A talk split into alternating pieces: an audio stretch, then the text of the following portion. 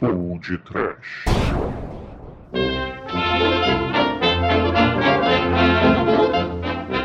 Horror!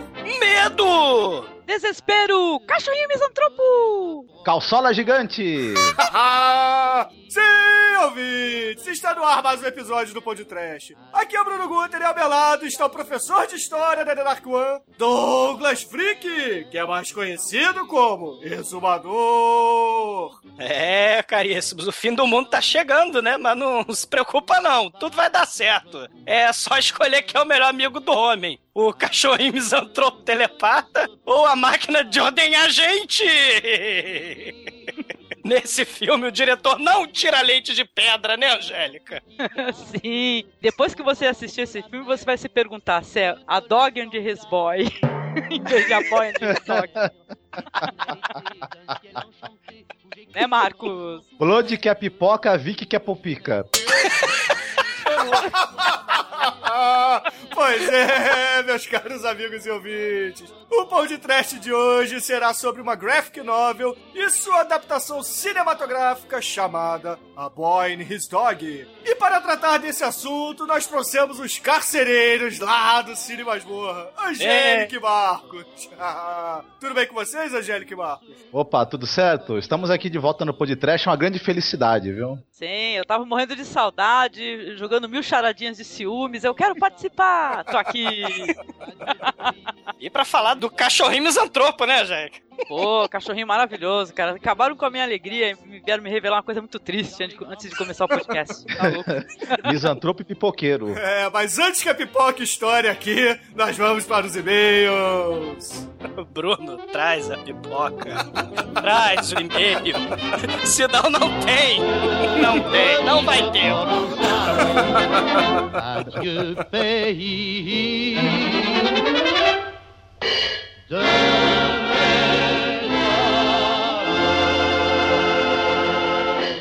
Email. Shut up, stupid.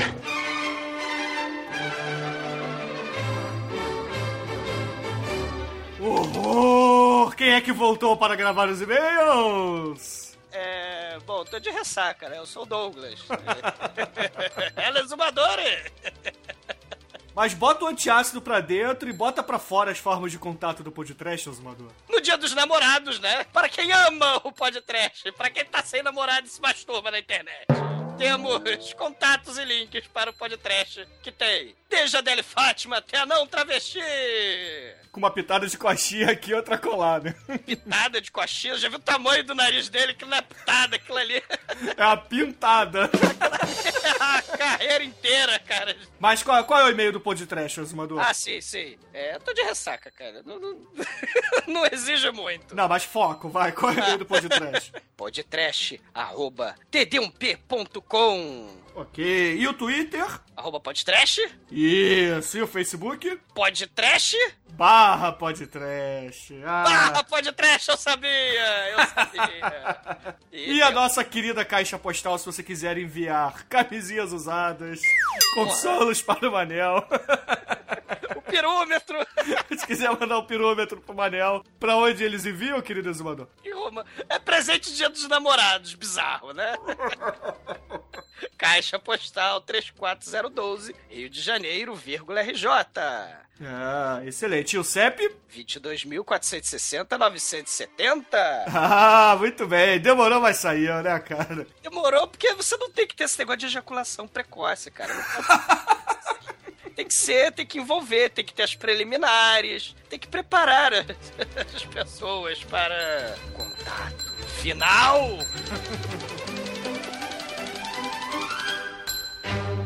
Querido exumador, essa semana eu tenho um recado rápido aqui para os nossos ouvintes. Diga, manda! O Ricardo Del Castanher, ele é o dono do site youtuner.co, que a ideia é o seguinte, ele linka diversos podcasts ali dentro pra galera poder ter um lugar só pra poder ouvir, né? Então essa semana ele adicionou o podcast lá, exumador. Então agora nós fazemos parte do portal de podcasters youtuner.co e o nosso canal é td1p.com. Co? Co, C-O. Co? Cocô. E tudo acaba em merda! Então, porra, muito obrigado, Ricardo. Valeu mesmo aí pelo link no seu portal de podcast.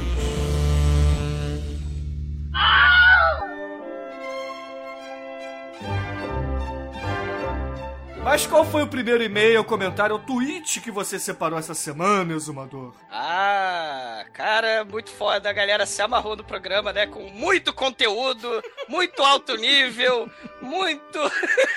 o programa tava show de bola. Com a volta triunfal do Manel, né? Que tava com passe lá no Cine Masmorra, né? Que eles estão gravando lá pra cacete Game of Thrones, mas o Manel tá de volta. É verdade, né, cara? Acabou a temporada do Game of Thrones, então o empréstimo do trailer lá no Cine Masmorra acabou, né? Eu não sei se é bom pra gente ou pra Angélica, né? Que isso, a galera se amarrou com a Um beijo pra você, Treve. A gente te ama. A gente, a gente xinga, mas a gente te ama. Bate que ele gosta. Vamos jogar o Treve na parede e chamar ele de lagartixa. tá bom? Lagartixa obesa. Vem cá, né, lagartixa obesa. Se esparrama, Manel, se esparrama. Ele tá mais pra dragão de comodo, né? Ai, que gracinha. Só porque o coleguinha não tá aqui gravando e-mail, né? Mas tudo bem. Um beijo, É, Treve. é. O nosso caríssimo ouvinte, Bruno Silveira, ele diz o seguinte: Muito bom o programa dessa semana, Podtrashers. Muito engraçado. Tive que ter mais atenção durante meu Cooperzinho matinal. O Cooperzinho. Senão- Não, pera aí. O Cooperzinho dele ou o Cooper dele? Cooper, cara, ele faz o que ele quiser com o Cooper dele. Isso. Quando você tava lendo aí, eu achei que ele tinha perdido o Cooper dele, cara. Ah, cara. Meu cu perdido. É, atenção com o Cooper, caríssimo. Cooper de bêbado não tem dono. Bom, ele tava lá, né, no seu Cooperzinho matinal e, né, ele tinha que tomar cuidado, porque senão ele acabar sendo atropelado por algum ciclista ou pisando em algum cocô de cachorro, né? Mas valeu a pena o risco, segundo ele. É, e ele, ele entra numa discussão, caramba. Ele entra na crítica, na hermenêutica, na exegese, na dissertação sobre a punheta, cara. Muito foda. Olha, olha, presta atenção no comentário dele, que foda. Mas esse podcast me fez refletir. Mesmo com risadas de partir o fígado e rachar o pâncreas.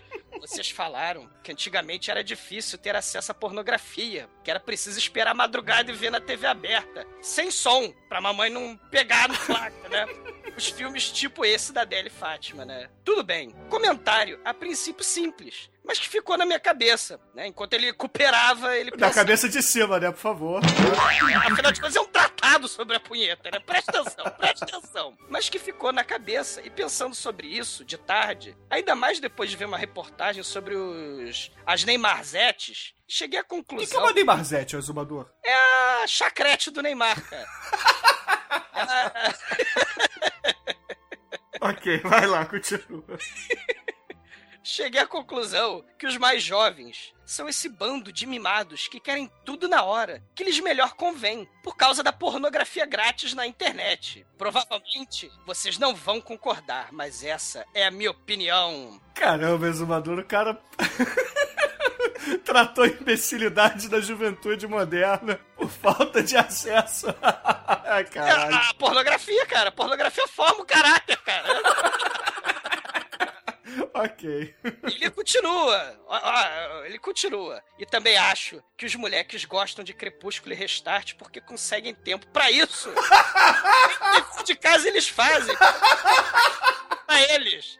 Eles não conhecem mais o que é informação real ou apenas papinho de internet. Sem contar que a gente viu os filmes e lembra deles até hoje, os filmes antigos, né? Os moleques só veem os mesmos filmes do Ibol e esquecem na semana seguinte. Mas acho que aqui não é lugar pra filosofia baseada na pornografia, ou é? Claro que é.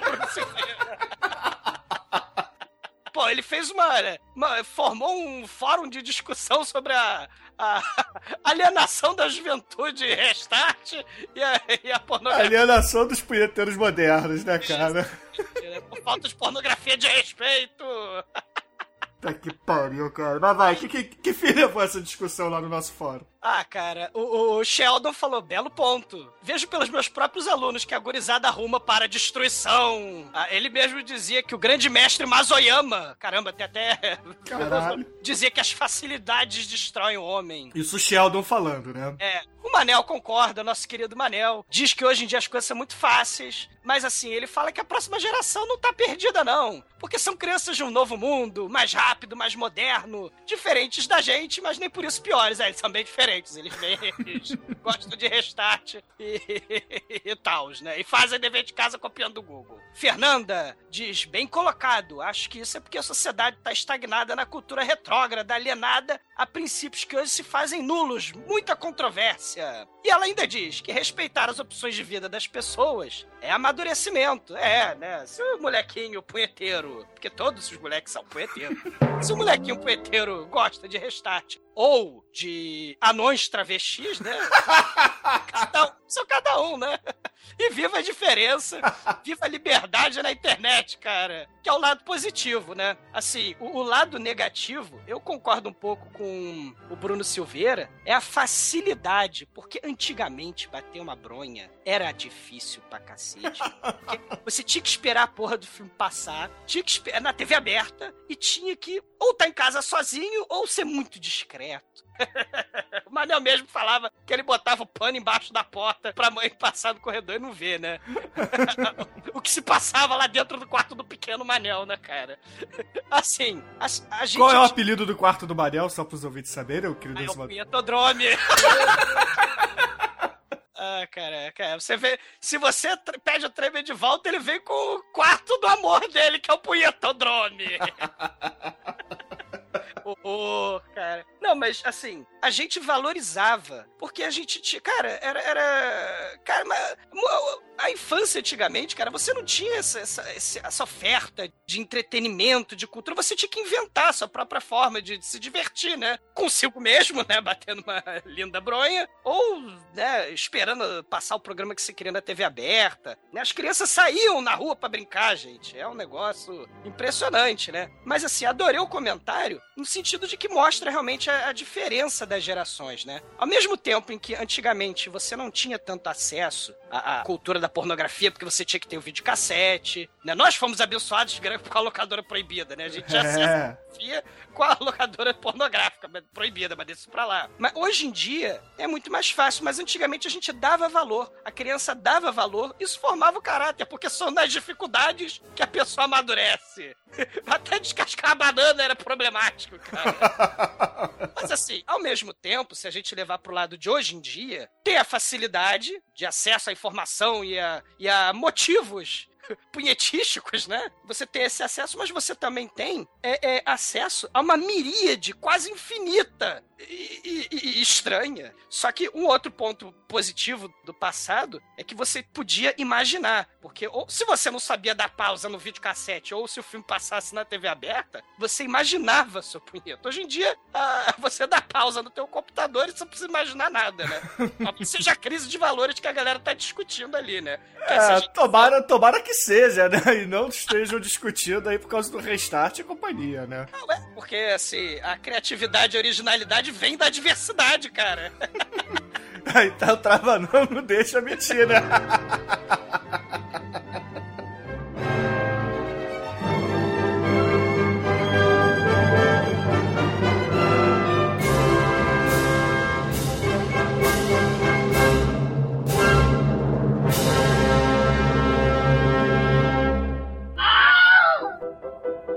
essa semana, querido exumador, se os ouvintes ainda não assistiram a Boy and His Dog, o que eles precisam fazer? Ah, eles precisam assistir o filme porque o filme é foda. Assistam o filme. E, cara, eu tô quase concordando com a teoria do spoiler, cara, porque esse filme contar o final é sacanagem. Mas assim, onde a gente detalha a história, não necessariamente é o spoiler. É, é, agora, contar o final desse, que é um dos melhores finais finais onde mostra o verdadeiro amor, porque isso é verdadeiro amor. Você que tá aí no dia dos namorados ouvindo podcast e batendo punheta pra não traveco.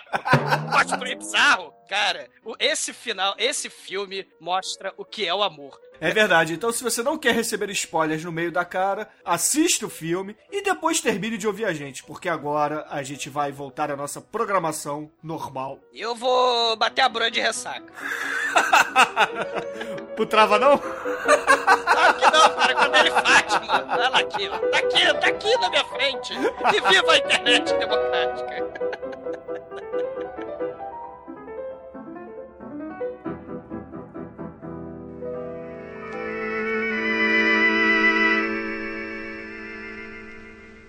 Let's say goodbye with a smile, dear. Just for a while, dear. We must part.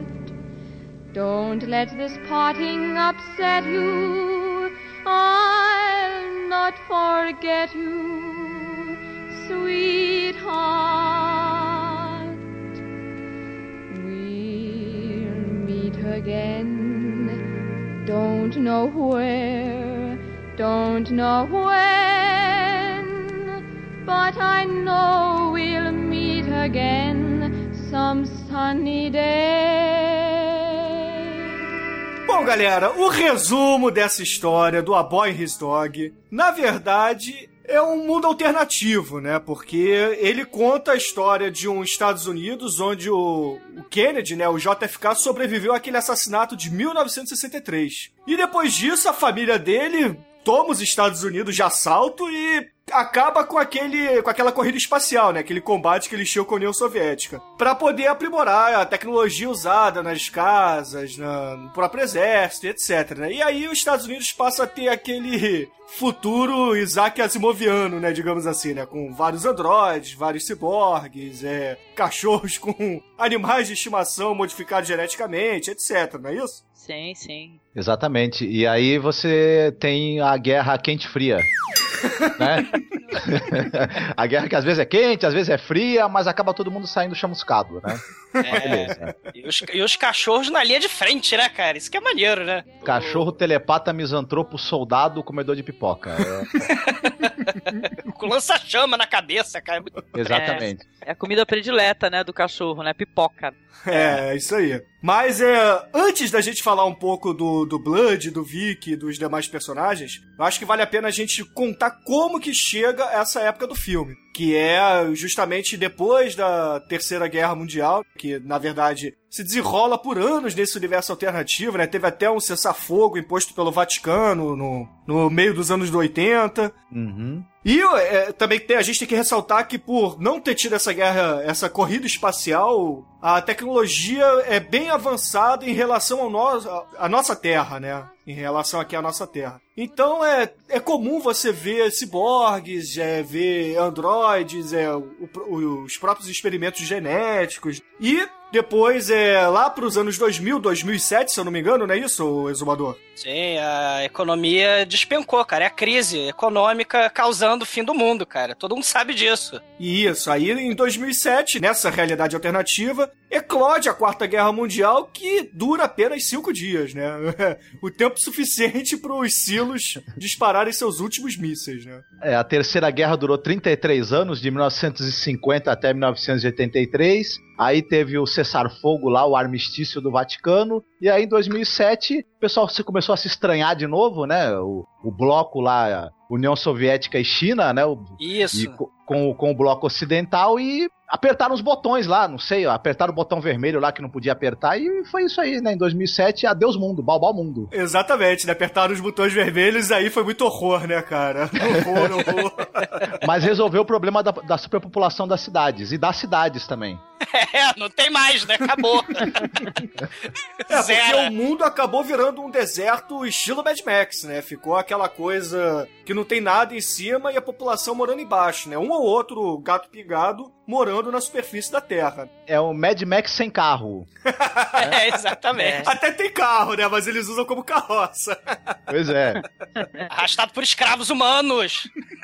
Sim. exatamente. Pô, sabe o que eu acho mais legal nessa história? Que começa a história com o cachorro, né? Contando, né? Não é um humano e tal, é o, a- o narrador é o cachorro. É, o, o narrador principal da história, inclusive na graphic novel também, é o cachorro. Então, você tem sempre o ponto de vista do cachorro e o cachorro faz o papel do mentor do segundo personagem, que é o Vic, né? Que é o garoto de 15 anos nos quadrinhos, mas no filme, não sei se porque tem é, muitas cenas ardentes, né? Tem cenas sexuais no filme, então colocaram o personagem com 18 anos. É, ainda mais naquela época, né? Não dava pra colocar um adolescente e tal. E o cachorro é o pupilo dele, mas ele tenta ser, né? Porque o moleque é uma besta, né? Ele nunca lembra de nada que o cachorro ensina pra ele, né? Ele só pensa em naquilo, né? É, porque o cachorro, acho que vale a pena a gente contar aqui que o cachorro ele é telepata e o experimento genético que ele teve foi receber é, líquido da espinha do- dos golfinhos nele, né? E com isso ele se tornou inteligente, né? e sabe fazer vários truques com bolas também. É, ele bate palminho em busca de sardinha, cara. Bizarro. Ah, Ele fica o tempo cara. todo tentando fazer o moleque lembrar quais foram os presidentes. E o moleque sempre esquece o Ford, né? O presidente Ford, né? Muito É, foda. Fo- é Ford, cara, é Ford. Mas é mais difícil decorar quantos Kennedy chegaram depois do que o que presidente não teve, né? Não, o, o- o maneiro também é, é que- essa questão, né, do mundo pós-apocalíptico, é uma relação de quase de simbiose, né? É, um precisa para em busca da pussy, precisa do cachorro, e o cachorro precisa do humano pra poder comer, né? Ah, Isso é muito Uma legal. coisa, uma coisa interessante é que, por exemplo, na graphic novel, parece que as pessoas lá elas têm ah, um, um pouco mais de relação de amizade, assim, um pouco mais de cooperação. No filme, não, é um é, cão comendo cão, gente comendo gente, É, e enfim. É, e parece É. que um precisa do outro o tempo todo, né? O Blood precisa do Vic pra poder localizar os alimentos, né? Que é- são os enlatados, que são utilizados até como moeda. E o Vic precisa do Blood pra poder encontrar onde, tipo assim, é, onde estão as pessoas, quais, é, se estão se aproximando ou não, quais são os perigos, né? Uhum. é, eles foram criados pra isso, né? Cachorros sensores em época de guerra, e agora eles, é, nos quadrinhos, né, na graphic novel, eles têm mais desses cachorros. A gente vê só no filme, claro, né? Porque, porque é um filme, né? A gente vê mais a relação do Vic com o cachorro dele, com o Blood.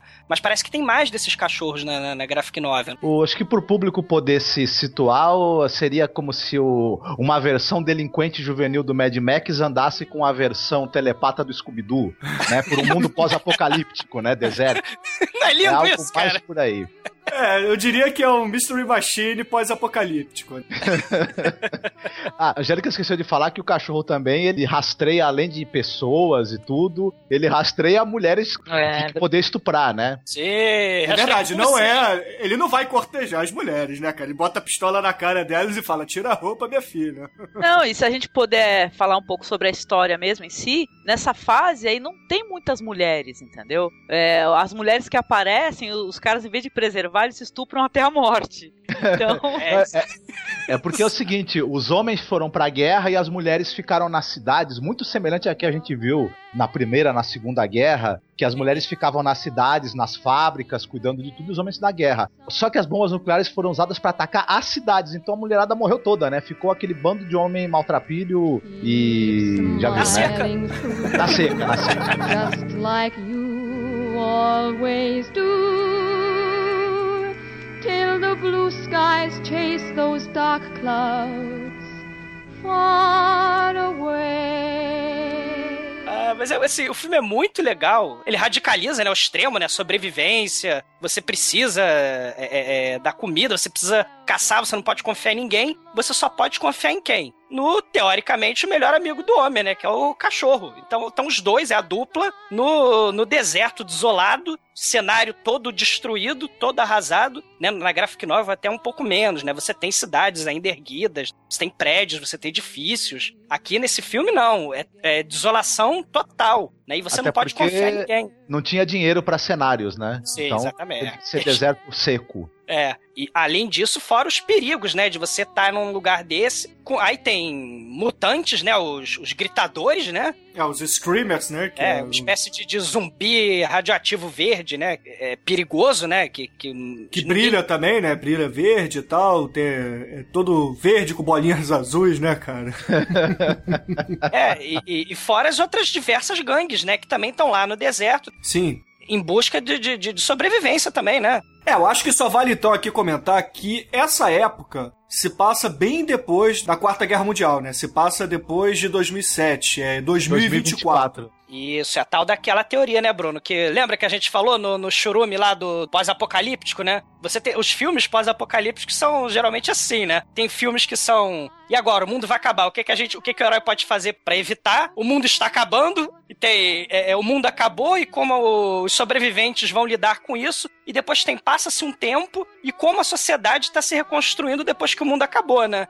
Mais ou menos é isso, né? É, é justamente onde a Boy His Dog se encaixa, né? Inclusive, o A Boy His Dog foi um dos filmes indicados pe- pela nossa equipe lá no- nesse churume, né? Foi indicado por mim, inclusive. É, a, a nossa equipe, é, a nossa equipe.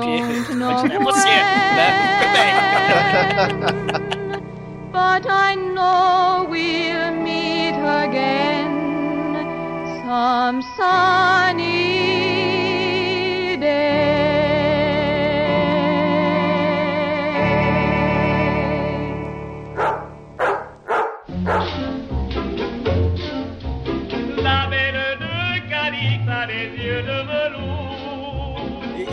isso é muito legal, porque vários elementos, assim, vamos dizer, clássicos, né, da ficção científica pós-apocalíptica, estão nesse filme, mas é, os personagens são muito diferentes você não, né, não espera um cachorro telepata misantropo, né, Angélica? Ah, sim, cara. Não, e as imagens são interessantes, né? Todas gravadas naquele deserto de Mojave, né? Muito É. legais, eu gostei pra caramba. É um filme assim que dá pra ver que é baixo orçamento, mas o pessoal foi inteligente pra utilizar o que tinha de recursos. É, tem aquele. Um que veio depois, né? Até no ano que lançaram o Star Wars 77, o The Nation Alley, que é um tanque gigante. Sim, que eles atravessam o deserto também. É, eles têm que atravessar um deserto também. Então, mas esse filme veio depois. Veio. E o Mad Max também vai vir depois. Então esse filme, bem ou mal, ele tem aquela questão, né? Não sei, tá quase até pioneira, né? De, de, sei lá, mostrar um deserto pós-apocalíptico, sobrevivência. Bem legal. Eu acho que é o seguinte, esse, esse filme é Mad Max, né? O Mad Max acho É. que a influência. não, a- até, se você for pensar, tem influência no- na toda a trilogia Mad Max. No 1, no 2 e no 3 você, você tem influência concordo. do A Boy and His Dog, né? Eu concordo, eu concordo. É questão de busca da Terra Prometida, não é? Exatamente, exatamente. As, as gangues no deserto, né? Isso. Não é Você verdade? encontrar um local onde já tem uma, uma civilização nova se formando, mas não vai dar nada certo. Se É. ficar prisioneiro, né? Como na, no- no- na Torre do Trovão lá, na Isso. Cúpula do Trovão. Enfim, é, é Mad Max puro, né? Com certeza teve forte influência aí, né? É, teve também influência no. O Tank Girl também se influencia nele, porque tem Com os mutantes certeza. também, né? Então é. Uhum. Os cangurus mutantes do mal. O é, ser uma menina, né? Meio irresponsável, assim, meio maluca Isso, também. é. Que não lava a calcinha nunca. Bom, enfim. Isso... Isso fica pro próximo podcast.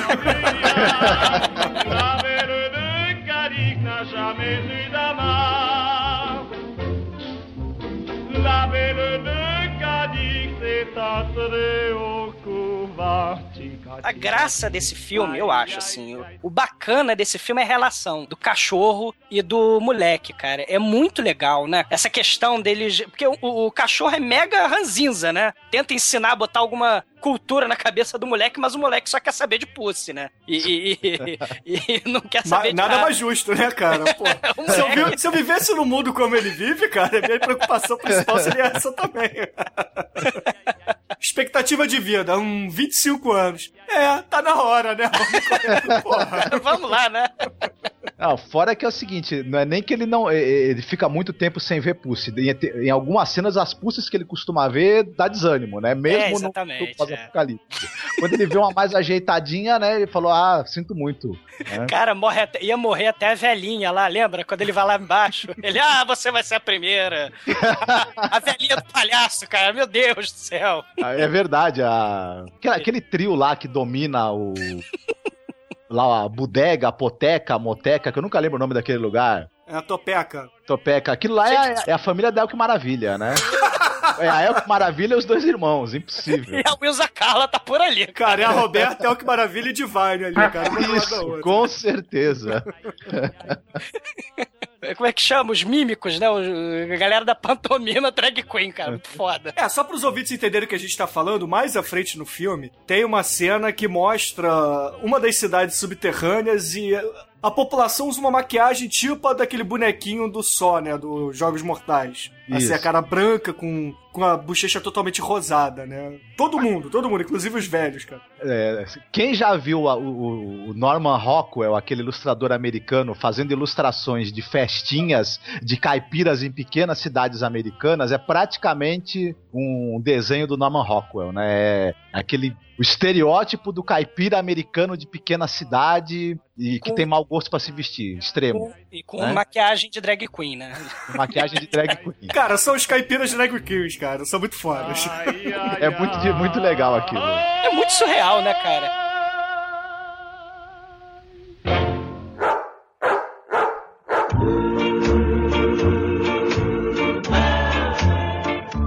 Vocês conhecem alguma obra, algum quadrinho assim? Pode ser pro lado do sci-fi também, que, que fale um pouco desse terror atômico, né? Que o mundo vivia nos anos 50, 60 e até 70, né? O próprio Richard Corben, que é o desenhista da graphic novel, tem aquela história Dan, Sim. também é um futuro pós-apocalíptico, até mais feio, né? Talvez do que o A Boy and His Dog, né? Tem, tem esse- várias. O mundo tava com medo, né?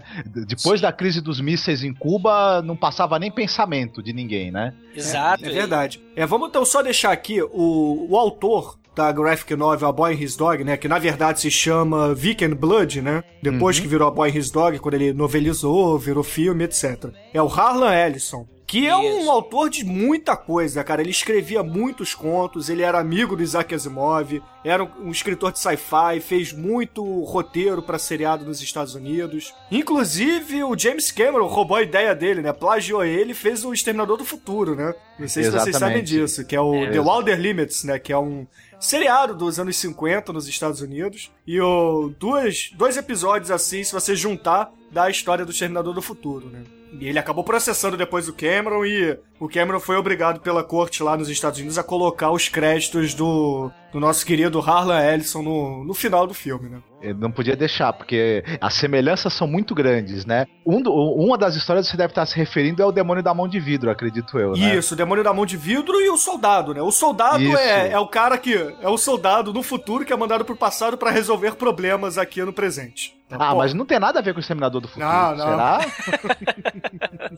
e o Demônio da Mão de Vidro ser um androide que usa uma cobertura que parece pele humana também não tem nada a ver. Não. Ah, não parece, não. São, são- são- são as pequenas homenagens, né? Que passam. Homenagens não creditadas. né? Isso! Exato. But in my heart they'll always be precious and warm a memory. Mas tem uma história do Demolidor também da Marvel, que o Demolidor fica preso numa casa que ela é toda cheia de armadilhas mortais, né? Que um Hum. antigo inimigo dele, né? Que mexia com robótica e etc. Fez uma casa inteligente que é criada pra tentar matar o Demolidor. É um roteiro do Harlan Ellison que é fenomenal essa história. É do Acho que consertador? É, é o, acho que é o Olha. consertador. É, é ele mesmo. Poxa vida, que bacana. Ele fez roteiro pro Star Trek, pro Babylon 5. Ele fez alguns roteiros pra, pra uma série que teve só uma temporada que é Mestres da Ficção Científica. Tem duas histórias dele que ficaram muito, muito bacanas, viu? Pô, legal. Pô, o Noriega citou agora uma história do Demolidor, me lembrou uma história do Capitão Marvel, só que da DC né, agora, né? Que se chama Guerra Atômica. Vocês lembram que é o Capitão Marvel, aquele, o Shazam, né? É, A história conta mais ou menos que um super-herói, tipo super-homem, seria inútil numa guerra atômica. Não conseguiria combater uma guerra atômica. É bem legal. Eu acho que vale a pena ficar na referência. É, ia sobrar só ele em pé e o mundo, des- e o mundo desa- desabado, né? Então, É. Exato. É, no próprio Cavaleiro das Trevas mostra também, né, do Frank Miller, mostra lá o super-homem pegando a bomba atômica na mão e etc. uhum. E essa questão da Guerra Fria também, né? é, quando teve a, a morte do Khrushchev e a entrada do Brezhnev, voltou aquela tensão, né? O que, que será que esse maluco aí que tá entrando agora na, na liderança da União Soviética vai querer? Vai querer guerra? Vai querer paz, né? E, e mais a China, né? Que tá despontando aí no- nos anos 70, né? Depois do camarada mal que, que, que os ateus o tenham, né? Ele, depois que morre, ele... Olha- Aí a China também tá aí, né? Não, e foram, sem brincadeira, foram 30 anos, 35 anos de terror, né? Você pode ver pelo, pela visão americana que a gente tem, né? Que a gente tem a visão ocidental da, da história, né? Que, que é a de- mais difundida aqui. Você pode pegar, nos anos 50, teve um filme do Super-Homem chamado Atomo Man, é o Homem da Átomo versus o Super-Homem. E nos anos 80 teve outro filme do Super-Homem com a mesma temática, né? Então, eu acho que, pô, 30 anos aí conta bem, né? Só do Super-Homem. É, é, depois o terror continuou com a dupla Bush e Putin, né? Que Porra, exato. é um terror. E, e viva a democracia. Vamos levar a democracia pro mundo à base de bombardeio. Mas tudo bem, deixa isso pra lá. but when she left, gone was the glow of blue Essa questão, é, você tá vendo a ansiedade, os anseios da sociedade. Você tá vendo o terror provocado, né, por decisões políticas, pe- pela questão da arma, porque a bomba atômica ela destrói o mundo, né? Ela- ela- é, hoje em dia você destrói o mundo, sei lá, 70 vezes, né? Você tem o poder de fazer isso. E naquela época, então, era possível, era realmente possível que, que isso fosse acontecer, né? Esse medo, esse anseio, ele vai passar pras artes, né? Pra revista, pra, pra romance, pros filmes, pros livros, né? E que bom, né? Que não aconteceu, né?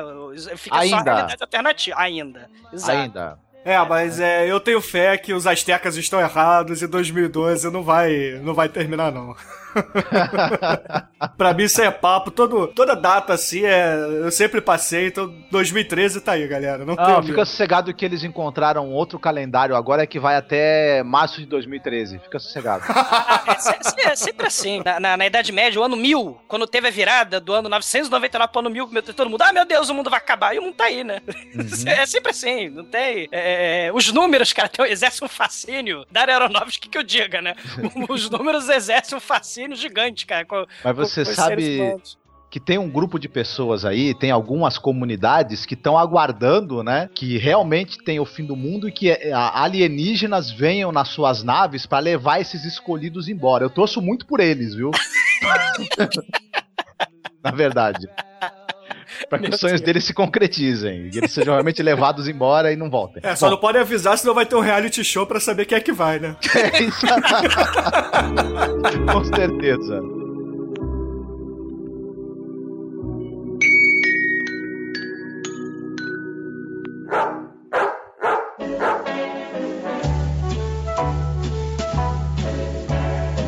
E meus amigos, a direção do filme ficou nas mãos de El Kill. É Kill, né, a pronúncia? É o Kill Jones. É o Sim. Kill Jones, né? Não é a morte Jones, né? O matador Jones. Não, não, não. É o LQ Jones. É o matador, é o kill. Não, no, no, pero que no, no. que não é um. não ficou muito conhecido por ser diretor. Na verdade, ele é conhecido por ter estrelado uma porrada de filme do Sam Peckinpah, né? E, Pelo menos pra mim, e acredito que pra muita gente, né? Ele tá em mais de 150 filmes, não do Sam Peckinpah, claro, né? Só É. de outros diretores também. Ah, mas pô, ele, ele é o cara da gangue, um dos que vai perseguindo a, a, a gangue principal do Meu Ódio Será Sua Herança. Ele é um Isso. daqueles maluquinhos, cara. Pô, é muito legal, cara. De, de- de cabelo comprido, né? Que não participa da- do massacre lá no, no final, né? Mas ele vai lá como. a- é um dos abutres, né? É, um isso dos mesmo. carniceiros. Cara, filmaço. Não, ele tava em a porrada de filme do Peckinpah mesmo. Mas, mas muito, cara, muito. Se você pegar a lista dele lá no MDB ou qualquer outra lista, é muita, é muita, é muita produção do Peckinpah que ele tá. Mas É. demais, demais. Ele tá também no filme Cassino do Scorsese, essas coisas. É, né? ele como produtor já, né? Porque aí depois de velho ele passou a dirigir alguns filmes e produzir muita coisa, né? Ele fez, montou uma produtora e produziu bastante coisa, como por exemplo o Cassino. Uhum. E tá pra rolar agora esse ano, né? Tá em pré-produção a animação do A Boy and His Dog com o mesmo roteiro que ele escreveu pro longa, né? Do, aí, o roteiro do Harlan Ellison, né? Que você diz. E é, o, na- o- o- então, o roteiro também é do é, LQ. Como é o nome do LK cara mesmo? Jones. É o. Kill Jones. É o, Isso. é o. Matador Jones. O, o Hal Ellison ia escrever o roteiro, mas ele acabou tendo um bloqueio e o próprio L.K. Jones escreveu o, o roteiro do filme. E esse mesmo roteiro vai ser transformado em animação esse ano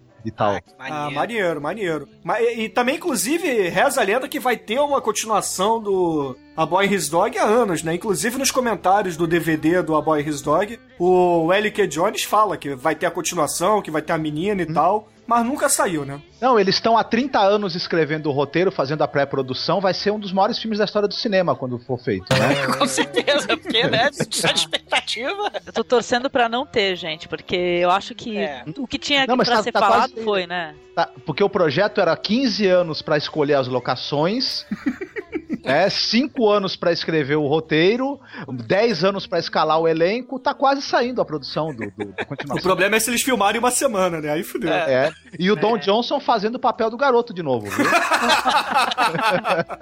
Cara, O cachorro vai ser CGI. É muita ficção científica, cara.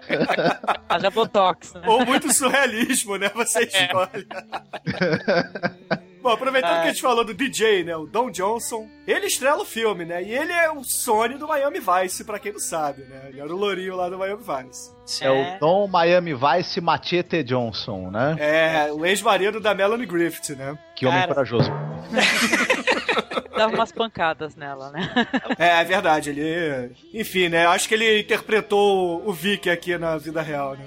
Não, Cara, e assim, isso daí foi um dos primeiros trabalhos dele, né? Porque ele só foi fazer o Miami Vice bem mais pra frente, né? É, foi dos anos 80, né? E assim, Miami Vice, galera, assim, na minha opinião, né? Assim, junto com o Flashdance, talvez, né? Eles, assim, meio que inauguraram, foram responsáveis, assim, por aquele momento videoclipe nos filmes dos anos 80, sabe como é que é? Uhum. Tipo Stallone Cobra, né? Isso. O- É, cena de sexo animal, né? E depois uma música ícone dos anos 80, né? Stallone Cobra. Geralmente era policial. Mas a, a gente tem comédia também, né? É, é, tipo Negócio Arriscado, Footloose. É, é, o filme musical. Pô, o Miami Vice é muito legal, cara. Era muito maneiro, assim. As, as musiquinhas que tocavam na, nas festas americanas, né? Da, da nossa época, eram geralmente músicas que tinham passado pelo Miami Vice, com certeza. Ou Legião Urbana. É, sim. É, menina leva salgadinho, menino leva Coca-Cola, né? Não, e a abertura do Miami Vice, a música era muito maneira, né, cara? Sim. Inclusive tem o remake do seriado, vocês conhecem? Tem. filme, Tem, né? tem um filme é, com Colin Farrell, né? Não, não, mas o filme. Não, o filme você esquece, porque é muito ruim. Tô dizendo tem um, um remake. Ah, não, tô falando merda. Tô falando merda porque o, o remake é do Havaí 5-0. É, do Hawaii 5-0. É. né? Mas o, o filme eu tenho dificuldade de, de reconhecer, porque o- trocaram o terninho branco que eles usavam, no, o terninho caque horroroso do Miami Vice, né? Pelo, pelo, pelas roupas pretas de, de, de herói de filme de ação dos anos 2000, né? É. Pois é. E o Colin Farrell não adianta querer ele se- é, o, Do- o Don Johnson se comparar com ele em canastrice, que o Don Johnson nunca vai conseguir ser pior que o Colin Farrell, né? Não adianta. É, Não, não tem, não tem. e, e- e olha também o, o companheiro do Colin Farrell no filme, né? Do Miami Vice, quem é o. É O Rico? Não. É o Ray tá falando- Charles. É o. É o Ray Charles. que... É o Jamie Uma Foxx. boa, Jamie boa. É, a- é uma das duplas mais detestáveis assim que eu já vi na minha vida. Então, não, já. o, o Jamie Foxx, ele é um excelente ator. Agora, tá difícil achar uma interpretação mais cagada do que a dele no Miami Vice. no Miami Cara, Vice. o filme é horroroso. Eu gente. acho que mais cagado que no Miami Vice é aquele filme que tem outra interpretação cagada, só que do Tom Cruise, né, cara? Que ele é um taxista. O colateral, né? Colateral, né? É. E o Tom Cruise tá bem, né? Pelo amor de Deus, ele tá bem. Sei lá, o Tom Cruise há muito tempo que ele faz a mesma coisa, entendeu? Ele não... Ele sempre faz a mesma coisa. É a cientologia, meu rapaz. É. Ele tá lá na fila, lá, esperando o Big Brother dos ETs carregar Comendo placenta. Ai, ele. Vai ser carregado pro outro planeta, cara.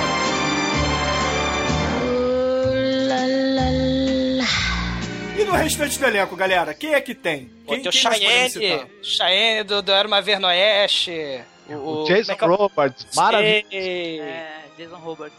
Cara, eu vou dizer pra vocês. Pra mim, depois do Don Johnson, só tem o cachorro do filme, cara. Não, o filme é do cachorro, né, cara? filme é O cachorro chama tigre, na verdade, na vida real, né? É. É uma mistura de collie com terrier. Fez o Royal Shakespeare Theatre durante vários anos, né? Ganhou mais prêmio que o Colin Farrell na carreira. O Colin Farrell, né? Né? A, a voz dele é sensacional, né? A dublagem, que é do Tim McIntyre, né? Nossa, que voz linda que ele tem. E como ele Uhum. tem uma voz irônica, né? Interessante. É, inclusive ele é o- um dos responsáveis pela trilha sonora do filme, né? Isso. Junto com o tecladista do The Doors. Vocês sabiam disso? Olha. É muito surreal. Tem muito tecladinho odioso na trilha sonora do filme, por sinal, né? É, claro, é The Doors, né, cara? The Doors é tecladinho odioso do início ao fim, né, cara? Mas todos os filmes dos anos 80, quase todos, até os filmes em que não, em que não tem nada a ver ter teclado, tem, né? É uma Se pista. destaca. Isso.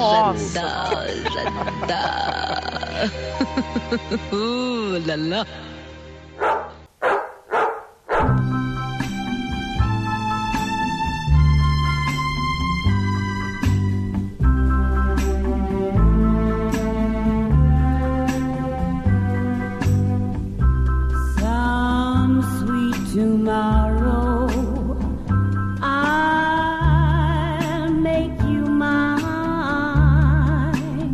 introdução aí do filme para os ouvintes do podcast, Marcos? A primeira sequência mesmo do filme, né, são as explosões nucleares coloridinhas e tal, pra pra mostrar que a guerra, né, foi uma sequência de vários ataques nucleares. A gente tem a explosão vermelhinha, a explosão amarelinha, a explosão roxinha. Então é um verdadeiro arco-íris termonuclear, né? É, lembra um pouco até a. Lindo! nuclear é bonito. Lembra um pouco até a a abertura do Akira, né? Que dá aquela, aquele Isso. climão assim de meu Deus, deu merda, se escondam, Uhum. né, cara? Ou o fim do, do Stanley Kubrick, né? Do, do, É, também. Isso. do Strange Love, né? A imagem é de uma da- dos testes nucleares que foram feitos no deserto mesmo, né? Pelo, Olha. pelo governo americano, né? Os soldados estavam lá assistindo o teste. Bom, isso é outra história. Vamos entrar nesse, no mérito da questão, né? Não, mas E- todos os filmes dessa época usavam essas imagens, né? Exatamente. e tal. Eles cogitaram fazer uma explosão pro filme nuclear, mas no, o orçamento não dava. É, o orçamento não deixou, né? Não rolou. Guarda-bomba. E, e a gente tá sendo introduzido também ao que aconteceu, como é que foi a Quarta Guerra Mundial e tudo. Isso, na verdade, é o, o- o cão, né? O Blood, ele tá falando, explicando o, pro Vic, né, que é o mini, que é o rapaz de 18 anos, de quem ele é o protegido, né? Como é que o mundo chegou naquela situação que está, que é aquele, aquele deserto, né? Sem quase nada, né? Com tudo destruído, você só vê é, areia por todos os lados, é de gente desesperada tentando comer uma outra, e é nesse cenário que a gente é introduzido aos dois personagens principais: o cão com poderes telepáticos chamado Blood e o rapaz é, tarado chamado Vic. Não, além de telepato, o cão ele tem um radar de feromônio, né? Isso é Tem um- importante. exato, é exato. importante ressaltar. Ele é, exatamente. E os dois têm aquela tem um relacionamento que é de, de é, uma troca, né? Uma amizade. Um cuida do outro. O Vic procura comida, né? Pros dois o Blood, ele rastreia possíveis inimigos e principalmente rastreia mulheres pro Vic poder, né, descarregar, né? Se aliviar, né? Se aliviar. Afinal de contas, a tensão pós-apocalíptica é muito grande, né? E eu acho que a primeira pérola de diálogo a gente tem na lição ele falando: olha, então foi assim, teve a Quarta Guerra Mundial, tal, tal, tal. Peraí, uma fêmea. Rastreei uma fêmea. Não, e o legal é o som, né, cara? Aquele. Parece o Chapolin, né? Cachorro tem os narizinhos de vinil. De vinil. O melhor amigo do homem é um cafetão telepático, né, É um cara? cafetão telepático. Você precisa o melhor amigo do homem. Então, eu sei que o cachorro ele identificou que tinha uma fêmea por perto. O Vic, mais do que prontamente, pega o seu, seu fuzil e sai correndo. E acaba vendo que, na verdade, a mulher já tá na mão de uma gangue, né? De mendinetes maltrapilhos pós-apocalípticos. Mad Max. É, Mad Max. Eles levam a mulher pra uma espécie de abrigo subterrâneo, né? É um bunker, o- né, que sobrou da guerra nuclear. Isso. E o Vic vai atrás, né? Eu acho que eles trocam tiros com a gangue, né? Logo de início. É, eu acho que ele, ele se esconde, na verdade, né? Ele se esconde porque, inclusive, o cachorro, o, o Blood, fala assim: ó, toma cuidado aí, espera mais um pouco que tá saindo mais um. Segura aí, Isso. segura aí. Uhum. E quando ele desce até o abrigo, ele encontra algumas pessoas mortas, entre elas a mulher que foi toda retalhada, né? E ele ainda fala pro cachorro: caramba, precisavam ter cortado a mulher, eu podia ter usado ela mais umas duas ou três vezes, pelo menos. é, é um herói galante, né, o rapaz. Tem um garbo e elegância assim de. Mel Gibson, né, cara? Acho que dá pra destacar também que na hora em que ele, em que ele tá conversando com o cão, tem uma cena também muito bonita em que o Blood, o cachorro, ele tá assim com uma pose altiva, com o vento balançando os pelos encebados dele. É muito bonita a cena, muito galante também. É, é uma cena até é, realmente bonita. A fotografia é bonita do filme, eu acho. Pelo menos essas cenas assim que o diretor bota assim na uma sombra, né? Eles assim com o pôr do sol ao fundo e mostrando só as sombras. Eu acho bem bonito esse filme. Pra época e pro orçamento que eles tinham, eu Uhum. acho que o, o cenário ficou legal, ajudou bastante, entendeu? Vocês acham, não sei, vocês acham que, por exemplo, o fato do filme ele ter uma certa violência gráfica e, e violência sexual também, isso também é herança do Peckinpah? Da... Ah, com certeza, influência clara ali. É, você tem temas que são tabus, né? Estupro, violência, misoginia, você tem tudo nesse filme, né? Acredito que seja a influência do, do Peckinpah, sim. Outra coisa que também é muito agressiva que tem nesse filme, muito muito de violenta também, é sexo entre pessoas que não tomam banho há dois anos, né? A gente vai falar disso mais pra frente. Uma cena que eu achei muito agressiva também. É, é, vo- você, é, você pode tomar banho desde que você pague a entrada do cinema, né? Tem essa questão, né? Inclusive, o pessoal, quando ia transar nesse mundo aí, pós-apocalíptico, pergun- perguntava pra pessoa: vem cá, antes da gente tirar a roupa, há quantos anos você não vai ao cinema? Quanto tempo faz que você não vai ao cinema, hein? É sinônimo, né? De Qual vai foi o último filme banho. que você viu, né?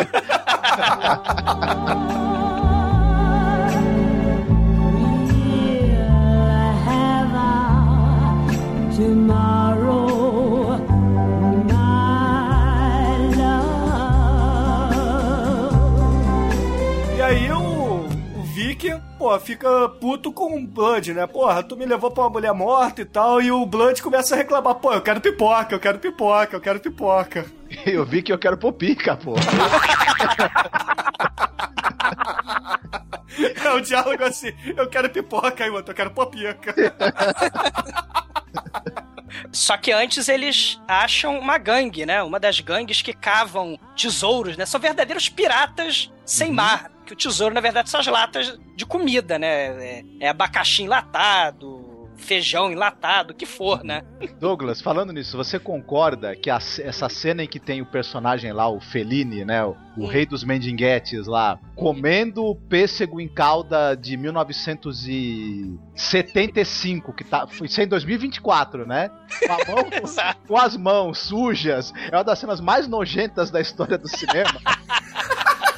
Sim, e prova que não é só barata que sobrevive, né, cara? Porque. Esse em calda também, né, cara? cara é um negócio. Vem com um gostinho de radiação, né, cara? Cara, que coisa tenebrosa.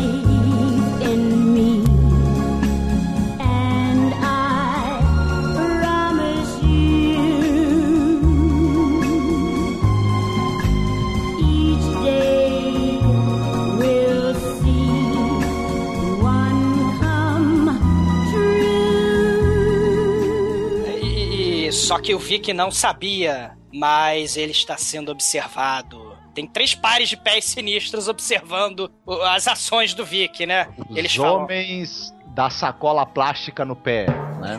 Exato. Não, eles estão usando aquela, aquela coisa de cirurgia, né? Aquele sapatinho de cirurgia no deserto. Isso. E aí eles falam: Release the isca! Aí eles vão dar release the isca, né? E a gente vai descobrir que isca é essa, né? É, aí, é, é uma isca meio bisca, né? Mas enfim. Olha só!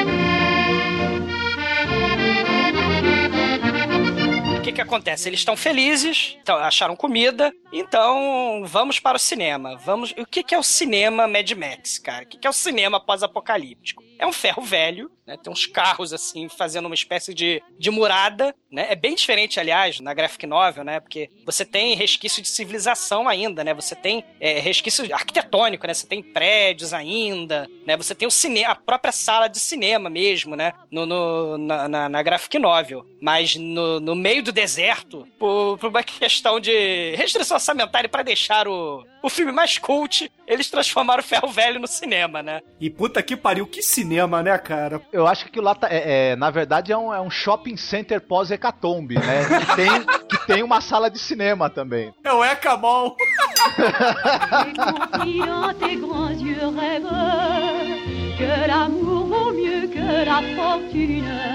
Você, pra- você claro, né? Tem que para entrar ali você tem que deixar a moeda, né, da local que é, é resto é lata, né, velha de comida, né, os mantimentos que você cava, como tal qual um pirata, né? Você paga isso de entrada pra entrar no Ecamol. Não, mas porra, você toma um banho, né, cara? É foda, realmente o pessoal toma banho antes de entrar no, no cinema.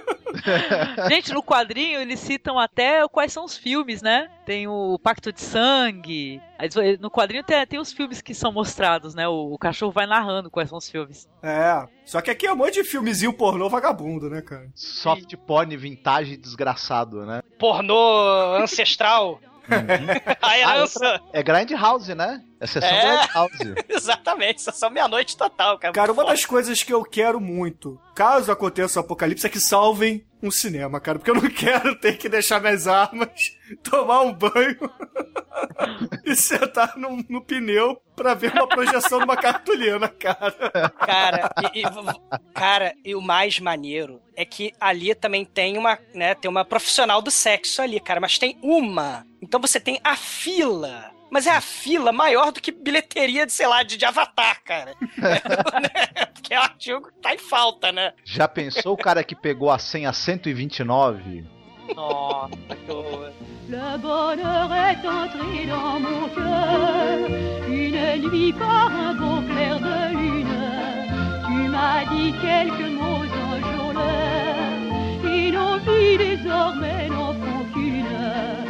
Cara, o- no final das contas, o Blood ficou pé da vida porque ele não ganhou pipoca. Só que ele não é rancoroso. E ele fareja uma fêmea dentro do cinema. E só que aí ele faz chantagem emocional com o Vic. Ele promete que só vai dizer onde tá a fêmea que ele farejou se o Vic comprar pipoca pra ele, né, cara? Você só vai pôr pica se eu ganhar pipoca, né? Isso, exatamente, exatamente. Pipoca, senão eu desligo meu pulsiômetro. Você vê que a ficção científica é o último nível, né, cara? Não, e aí, o que que acontece? Eles saem do cinema, a dupla vai lá e rastreia, né, a garota até um, do- até um buraco, onde provavelmente era um prédio, né? Parece que ali embaixo tem os screamers, né, os gritadores, né? E o Vic tá pensando com a cabeça de baixo, né? Ele vamos entrar e vamos atrás da Pussy. E eles descem, é, eles descem com o zumbi radioativo, sem zumbi radioativo, lá embaixo, finalmente, parece até coisa de cinema, né, gente? A mulher tá lá tirando a roupa, É, na verdade, colocando aquela, aquela fralda enorme que ela usa, né? pra ficar sexy. Muito sexy. E, e quando eles estão naquela de se conhecer, né? Que eu vi que se apresenta é todo educado. Não vou quebrar teus dentes, sua Kenga. E não sei. Muito carinhoso. Aquele Abo- abordagem carinhosa. É, aquele estilo Jesse Valadão, né? É, tá cortejando delicadamente a menina. Cara, é Jesse Valadão citando Pereio, né, cara? Aí o Blood, que é pra isso que ele tá lá, ele fareja 23 membros de uma gangue do mal lá em cima, cara. E aí fica aquela discussão e ele resolve, em nome da Pussy, encarar 23 candangos Mad Max. Ele tava numa seca muito grande, né, cara? Aí começa mais um momento Sam Peckinpah do filme, né? Igualzinho! Não, nessa parte ainda mostra os Screamers depois, né? Que tem nos quadrinhos. Quer dizer, Não mostra a luz, né? Não mostra os Mostra a Screamers. luzinha. Isso. Ah, é, É, um tiroteio. eles chamam de morte verde, né? É, e, e- e é um tiroteio. E, e até meio, é um pouco até, eh, talvez o storyboard tenha sido a graphic nova, porque é um pouco parecido. né? É, Sim, bem parecido. Lembra bastante. É, tem até o Vic pulando de, de marimba, né? Ele, ele pegando a corda e pulando, a garota atirando por, pelas, nas costas de um, de um cara da gangue, né? É uma coisa bem, bem Sam Peckinpah mesmo, né? Cena de ação bacana, viu? Bem, bem É. interessante. E que eu acho que tem o clima, esse filme todo, né? Ele tem muito clima daqueles filmes australianos dos anos 80, 90, né? Tipo o Crocodilo Dandy, É, o- Pô, a, a professorinha É, que sequestraram. Lembra da a professora Fortaleza. Fortaleza? Uhum. Filme, cara, que filmaço, cara. Saudade dos anos 80, né? Um filme como A Fortaleza passando na sessão da tarde, né? Exatamente. Olha os intestinos aí. É muito maneiro.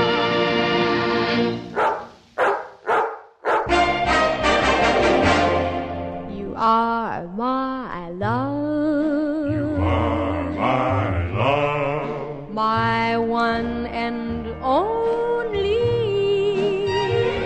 Cara, eles conseguem fugir. E o Blood rastreia um lugar mais escondido ainda dentro do buraco lá da escola. Parece que é uma entrada, um duto de ar, uma coisa assim. É, na Né? verdade é um receptáculo do boiler, né? É um boiler que tá vazio, eles entram lá e trancam a porta. Um boiler Isso. gigante. cheio de colchão, e é lá mesmo que ele vai, né, é, descarregar seu, seu sentimento. É, ele vai aliviar a tensão do mundo pós-apocalíptico, né? Tem a, é, a- e aí acontece a cena repugnante de amor entre pessoas que não tomam banho há vários dias, né? Não, eles tinham acabado de ir pro cinema, Marco. Ah, é verdade, tem Ah. razão, tem razão. E o cachorrinho, as cenas são maravilhosas, que aparece assim, não- mostra os dois, né? Mas mostra o cachorrinho e o colchão balançando o tempo todo e o cachorrinho fingindo que tá dormindo. Não, o cachorro fingindo que tá tampando o olho, né? Tipo aqueles filmes da Disney. E o barulho, nheque, nheque, nheque, nheque, o cachorro. Não, e o cachorro toda hora pensando assim, puta que pariu. Não precisa na terceira vez, não precisa na quarta vez. Porra, tu nunca fez cinco seguidas. O Blood é um mó voyeur, cara. Ele tá lá. é, daqui a pouco ia rolar até se tivesse. Se o filme fosse brasileiro, se o filme fosse da boca do lixo, cara. O Blood entra na parada. Ah, se fosse Zé do Caixão dirigindo. Ah, se fosse Zé do Caixão, Neville não Almeida, cara. are my love.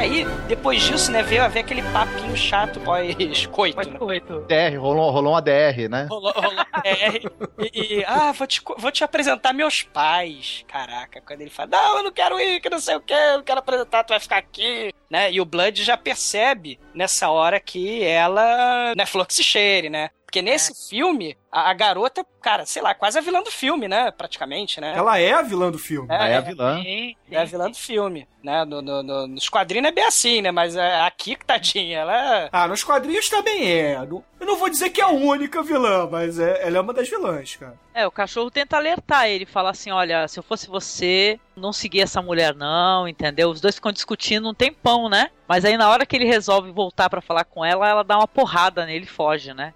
E larga, Uhum. e larga o cartão, né, de, de entrada, né? de- É, deixa o cartão de visitas dela. Ó, se tu quiser de novo, o meu telefone é esse aqui. É, o acesso, né? Que eles têm um bunker, né? E tal, que Isso. precisa de um cartão de acesso, né, cara? E aí vem uma das partes mais realmente bizarras do filme, né? Não, e aí a gente. Esse filme, ele tem a parte Mad Max e a parte, sei lá, dos Ardóis. Exatamente. Eu chamo, eu chamo de da parte cara de palhaço, pinta de palhaço. É, a a parte cara limpa e a cara suja, né? Os palhaços do apocalipse, cara. Muito, muito foda essa parte da cidade, muito legal, cara. Não, Muito. esse, esse é demais, cara. Esse aí é pior do que os Ardós nesse aspecto surreal, cara. Porque os Ardós têm muita filosofia, esse não tem, é só surrealismo, né? Os Ardós tentam explicar, esse não. Cara, por que, que eles estão daquele jeito, né? Por que, que eles estão maquiados? Decisão mesmo do, do diretor, né? Vocês vão ficar maquiados que nem uma- umas prostitutas de, de um real, cara. É absurdo. Quando eu vi o filme pela primeira vez, eu achei que eles ficavam maquiados dessa forma pra tentar mostrar que o underground é uma sociedade assim limpa, higiênica. Enquanto lá na superfície, porra, é todo mundo sujo, é todo mundo mulambo, entendeu? Foi a única comparação que eu fiz, porque nos quadrinhos não tem nada disso. É. É muito, é muito bizarro, porque é uma sociedade caipira de palhaços estéreis. Não, e aí você vai descobrir que todas as mulheres que não estão lá em cima estão lá embaixo, né? Porque só nascem mulheres, praticamente, né? E os caras são estéreis, né? As que nascem E são mulheres. Tem várias jovens ali com cara de abobada, né? Não sei, enfim. É, as mais ou menos os ardós nesse ponto, que nos ardós também as mulheres ficam loucas, né? Porque os caras não querem mais nada. Ah, É. e tem um coretinho, né? Típica fanfarra de, de ensino médio, de escola americana e de cidadezinha caipira do interior, enfim. Sim. É, é a encarnação do mal isso, né? Não, e sem contar o alto-falante o dia inteiro, né, cara? Dando a hora, a temperatura, que a Maria da esquerda assou pouco. Cara, passa um vai, vai ser elefante. deputado. O elefante, o elefante, sei lá, elefante faz o quê? Muge? Não sei. Não, eu acho, eu acho que no começo, que assim, quando ele, quando ele entra, ele tá escutando, assim, porque os caras passam um programa assim, vai, barulhos de animais, entendeu? Ah, vocês acabaram de escutar os animais de certa região da África, blá blá blá blá blá. Eu pensei que tinha um elefante também, mas pelo jeito eles ficam passando os barulhos, né? Para os caras recordarem o, o, ou recordarem ou pelo menos saberem o que existia, né? Antes na Terra, né? Antes do desse do apocalipse e tal, né? É, isso aí é é justamente isso. Eles querendo ensinar aquele pessoal que tá ali o que, que era o mundo antes da guerra nuclear, né? E Eu, eu acho que, que é um momento distopia do filme, né? Aquele momento. ma- Maldita autoridade querendo controlar a sociedade, né? E, e- e eles controlam mesmo, né? E quem não obedece às regras lá da- dos anciãos é, palhaços estéreis, né? Que tem Do a mal- mal? Do mal, né? né? Do mal? Do mal, é sério, mas é do mal mesmo. A tríade de palhaços assassinos sinistros que Aí é governam. Maravilha. A Divine e a Roberta. É isso mesmo.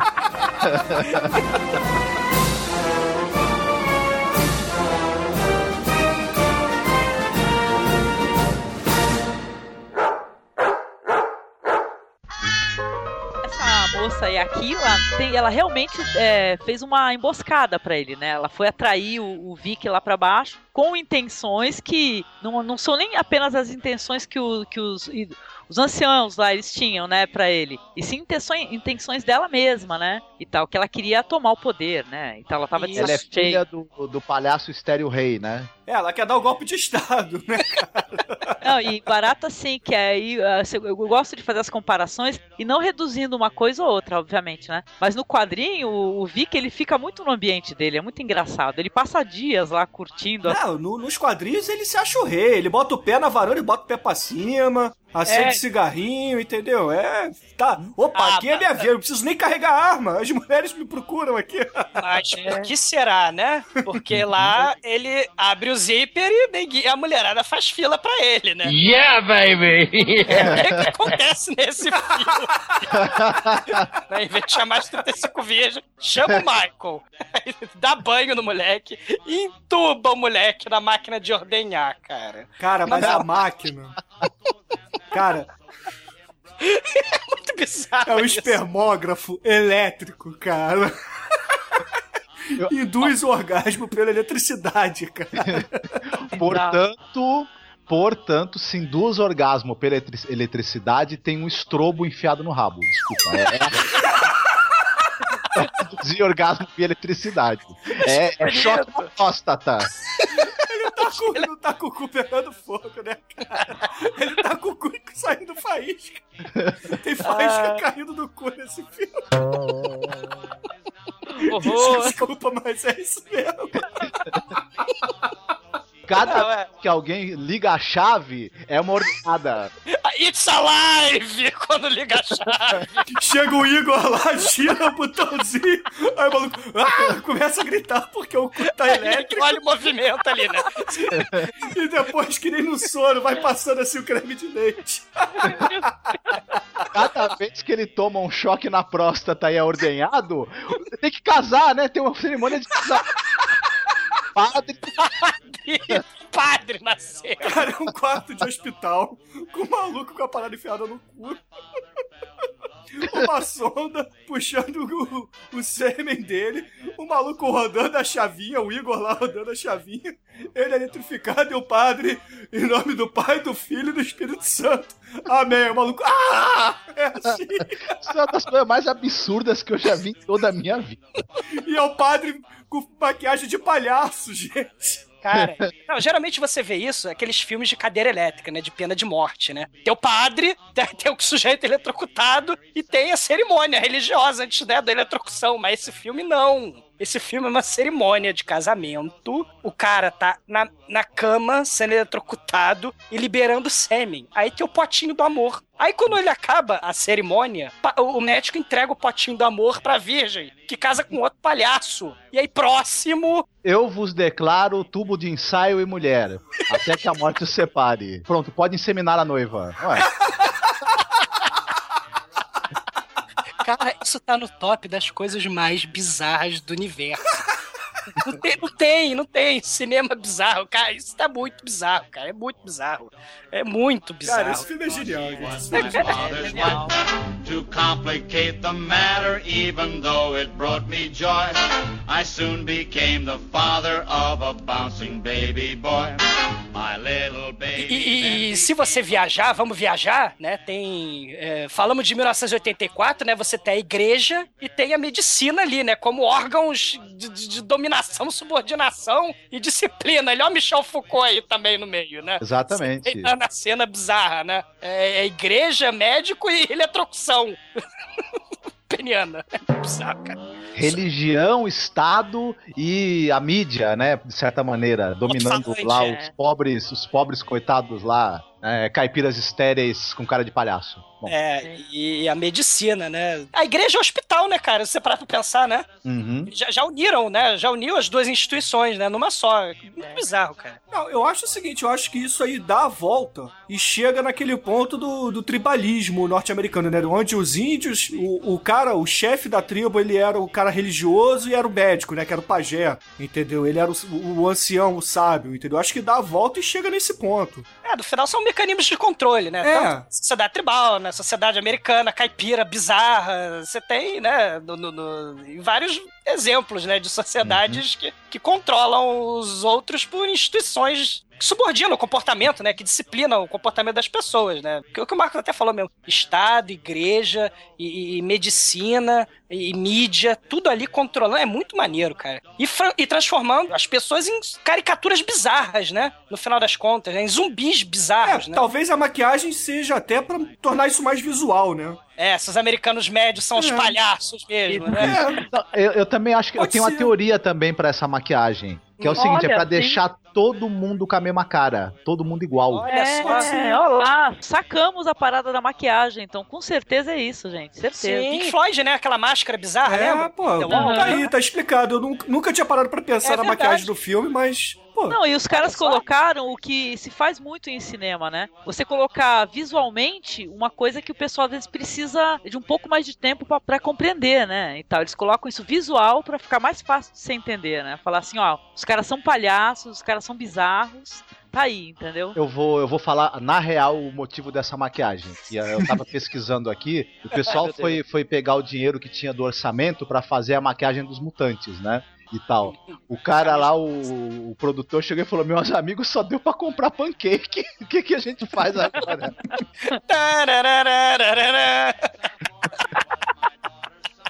Cara, é muito bizarro, mas é genial, cara. Eu acho esse filme genial, cara. Né? Bom, aí temos a situação mais horrorosa possível, né? O pobre do Blood tá passando fome lá em cima e o Vic tá sendo ordenhado. eletrocutado lá embaixo, né? E aí você vê a reviravolta, né? O egoísmo da garota, né? Que a, ela salva o, o Vic na esperança de que ele a, a ajude a tomar o poder ou a, a fugir dali, né? A princípio ela quer que ele ajude ela a dominar, a dominar aquela sociedade de velhinhos. É, até parece, até dá a entender que ela tem um outro caso lá dentro, né? Tem um rapaz que acompanha ela. A gente não sabe se, se é um caso amoroso, se não é, né? Não fica muito bem claro ali. É um, o Vanderlei Cardoso, né? Que ela namora lá. O, o rapaz lá.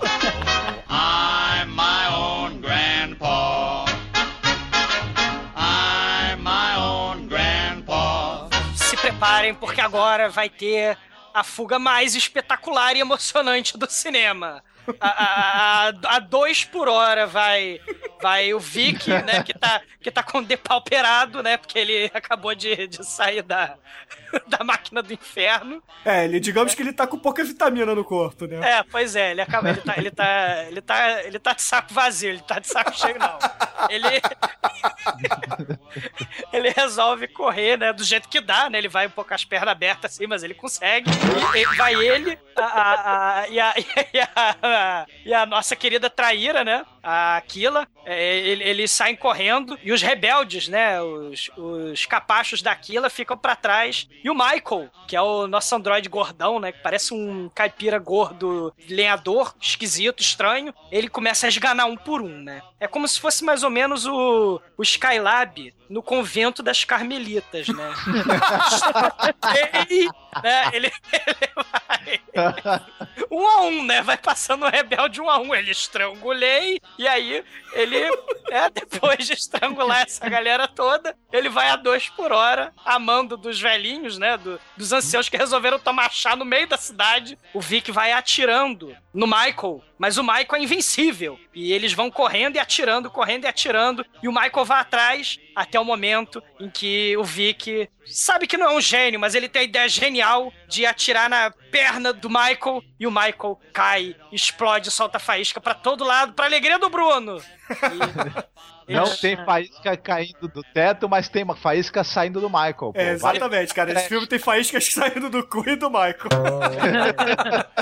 Tem faísca pra todos os gostos, uma beleza. Bom, eles fogem da sociedade underground de 1984 topeca do mal e chegam no deserto. E ela vai falando: Ah, é, eu vou com vocês, eu vou ser sua esposinha, você me ama, eu amo você, e não sei o que lá, né? E eles estão subindo e ela tá lá, né, dando desse papinho pra, pra ele, né? E porque ele, ele se recusou a matar toda a sociedade lá embaixo e fazer um novo reino, onde ele seria o, o senhor e ela a senhora, né? Da cidade dos caipiras palhaços. Estéreas, né? Aí eles finalmente chegam no deserto e a primeira coisa que o Vic quer, quer encontrar quem é? É o seu melhor amigo, né? Só que cadê o melhor amigo dele, né? O, o Vic tá achando que o Blood resolveu, apesar de estar todo estropiado, ele resolveu se arrastar até atrás dos montes, sim senhor, né? É. Porém, né, ele, a- o Blood acaba aparecendo, né? Ele acaba ele, ele escuta a voz do Blood falando com ele, não é isso? Da cabeça dele, é. Ele, ele tá faminto, né? Tá todo esmilinguido, né? Tá todo lascado. E aí a traíra lá, a bisca das trevas lá, ela, ela fala pra ele, não, olha, ele não vai resistir se a gente tentar levar ele junto, não vai dar certo. Então, acho que vai ter que ser só eu e você, vamos ficar juntos, vamos reconstruir uma nova sociedade, um novo mundo nesse deserto. O que que você acha, hein? Vamos largar ele aqui e vamos, e vamos viver de love? Ela fala, eu te amo pra ele, né, cara? E, se você me ama, você vem e, abandone esse, esse vira-lata aí. Ela falou que normalmente a- as mulheres costumam falar pro homem, né? Seus amigos ou eu, né? Ou você sai toda sexta-feira à noite pra beber cerveja e jogar, jogar com aqueles vagabundos, ou você continua comigo. né? Vai ou racha? Aí o Vic decide pela sinuca, né? Vou ficar quietinha aqui. Aí o Vic, ele apoia o seu queixo no, no, no rifle pra ficar pensando o que que eu faço, né? Fico com os amigos, com o meu amigo, com, com o Blood, né? O meu amigo fiel que me, ajudou tantas vezes. Ou É. essa bela moça que falou que me ama. Tudo bem que ela tentou me, me, me usar como reprodutor, me matar, me usar pra tomar o poder na, na cidade dela, pra matar o pai dela, né? Então é uma pessoa que eu posso confiar, né? Com certeza. E ele resolve, de maneira não figurativa, mas literal, se juntar com o melhor amigo pra comer a mina. Cara, isso é muito maneiro, cara. Mas não é, ô- ouvintes, não é no sentido bíblico, por favor, tá? É. Mas eles não mostram isso, né? É bom a gente até falar, né? Isso daí não é mostrado. É, só corta e mostra no dia seguinte, assim, tipo uma fogueira, um caldeirão, assim, aí os dois batendo papo assim, pô, ela era chata, mas ela tinha até que um, um gosto bom. Blood com a barriguinha, pra- com a, com a barriguinha meio cheinha, né? Meio estufadinha assim. Se o Blood tivesse mãos, ele ia estar lá palitando os dentes, cara, enquanto fala isso. Ah, o Vic, né? Ela disse que me amava. Aí o Blood, ah, deixa isso pra lá. O que importa é que ela tinha bom gosto. cara, isso é muito legal, cara. Isso é muito legal. It sounds funny, I know, but it really is so. Oh, I'm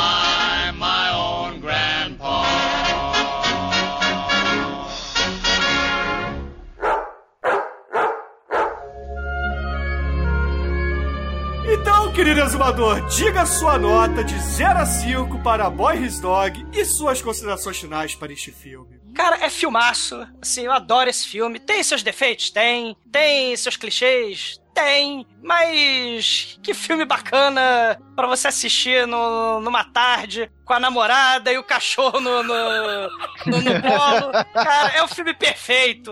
Ei! Marley é o caralho, né? Exatamente. cara. É o filmaço. E eu vou dar nota 5 pra esse filme. Eu adoro Ah, esse filme. Muito bem, muito bem. Beleza.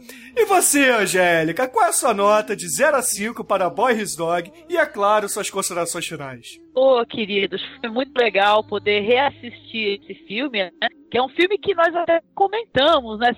Tem um podcast só sobre filmes é, distopias, né? Nós comentamos muito de passagem, quer dizer que foi um prazer imenso a gente poder falar um pouco mais, né, do filme, né, com mais tempo, né? Olha, o filme é divertidíssimo, o, esse negócio de ter a crítica American Way of Life, então, olha, eu a nota pode deixar de ser 5.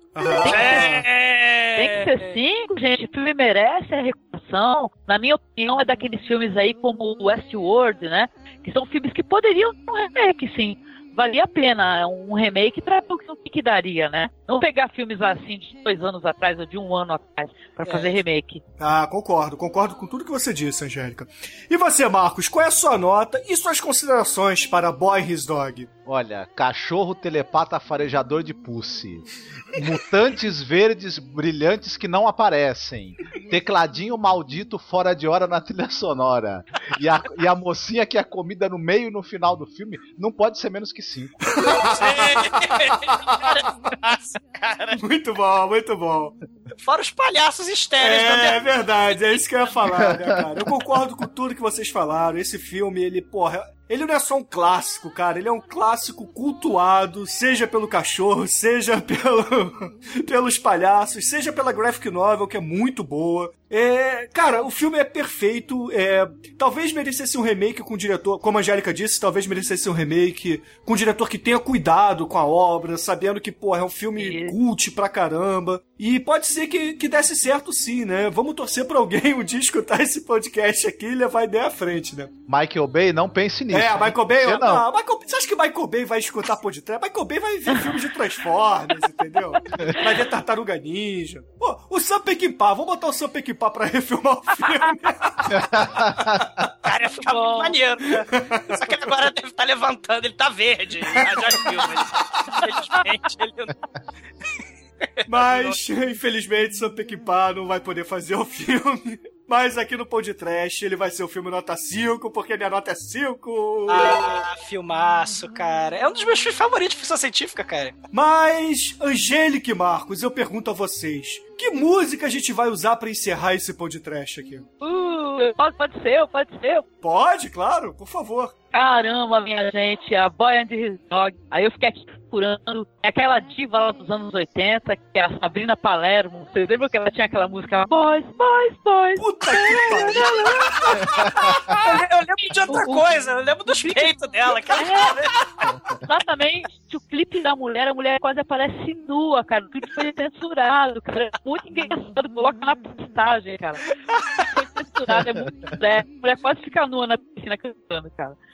Cara, ela, ela, tinha uma relação quase telepática com os peitos dela, né, cara? Exatamente.